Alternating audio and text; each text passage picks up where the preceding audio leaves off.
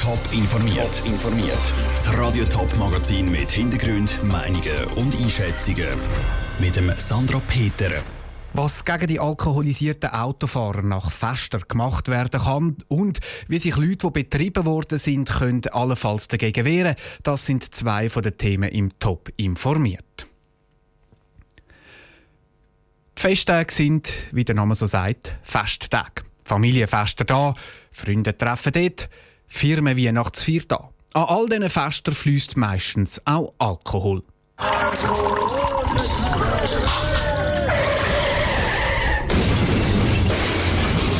Wir wollen, dass sie sicher heimkommen. Darum hat Alkohol am Steuer nichts verloren. Ihre Stadtpolizei Winterthur. Mit dieser Kampagne macht die Stadtpolizei Winterthur im Moment auf Gefahren von Alkohol im Straßenverkehr aufmerksam.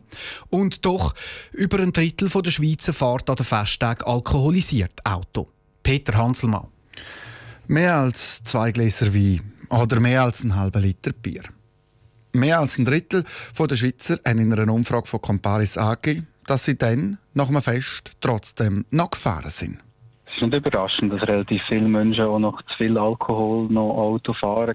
Sagt der Philipp Frey vom Blauen Kreuz. Gerade über die Festtage, man ist unterwegs, man trinkt etwas, es wird später und dann ist man halt oft äh, zu bequem, ein Taxi zu nehmen oder zu laufen kurz oder den ÖV zu brauchen und fahrt dann halt selber, weil man findet, das ging schon noch. Und dann geht es halt eben um.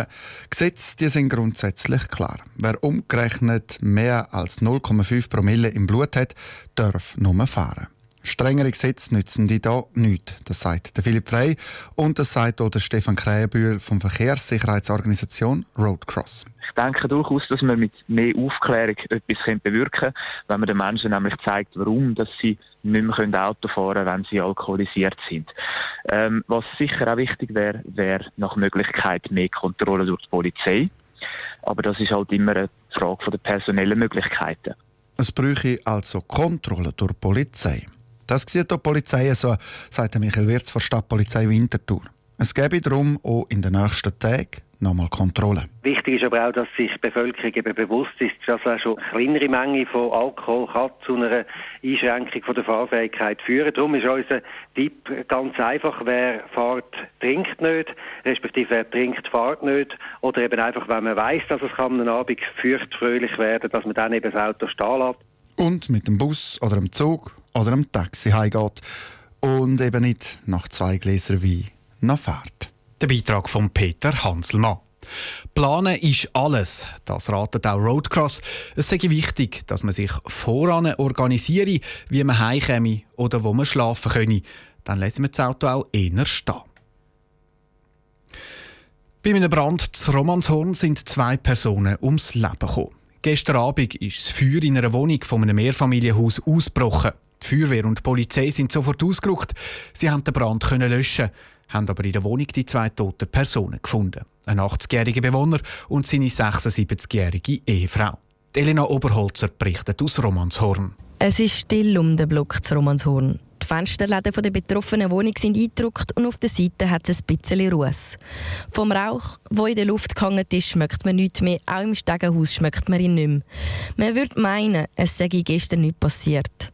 Trotzdem ist gestern Abend die Feuerwehr mit 65 Leuten dort. Gewesen. Mit aller Kraft haben sie probiert, den Brand, der von der Küche aus ist, zu löschen. 20 Anwohner sind evakuiert worden, haben aber schnell wieder zurück in ihre Wohnung können. Aber auch bei ihnen sitzt der Schock in den Knochen und haben darum nicht genaue Auskunft geben, was gestern passiert ist. Warum das Feuer ausgebrochen ist, ist noch nicht klar. Das wird im Moment untersucht. Mehr Informationen gibt es auf toponline.ch. Mal die Handyrechnung vergessen oder die Krankenkassenprämie nicht zahlt und plötzlich kann es schnell gehen. Jede vierte in der Schweiz ist schon mal betrieben worden. Das zeigt eine neue Studie von Comparis. Ein Betreibungsregister-Eintrag ist nicht einfach nur ärgerlich, sondern kann auch zum Problem werden, zum Beispiel bei der Wohnungssuche.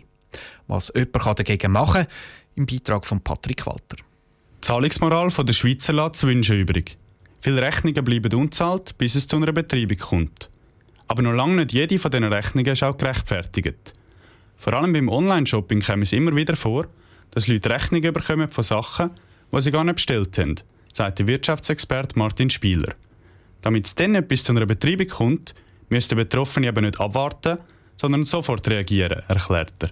Dann muss man schriftlich, Schriftlichkeit ist wichtig, man muss sich schriftlich bei dieser Firma melden und auf den Umstand hinweisen, dass man eben zum Beispiel keine Bestellung getätigt hat, dass die Rechnung irrtümlich ist und klar darauf hinweisen, dass die Rechnung zu annullieren ist.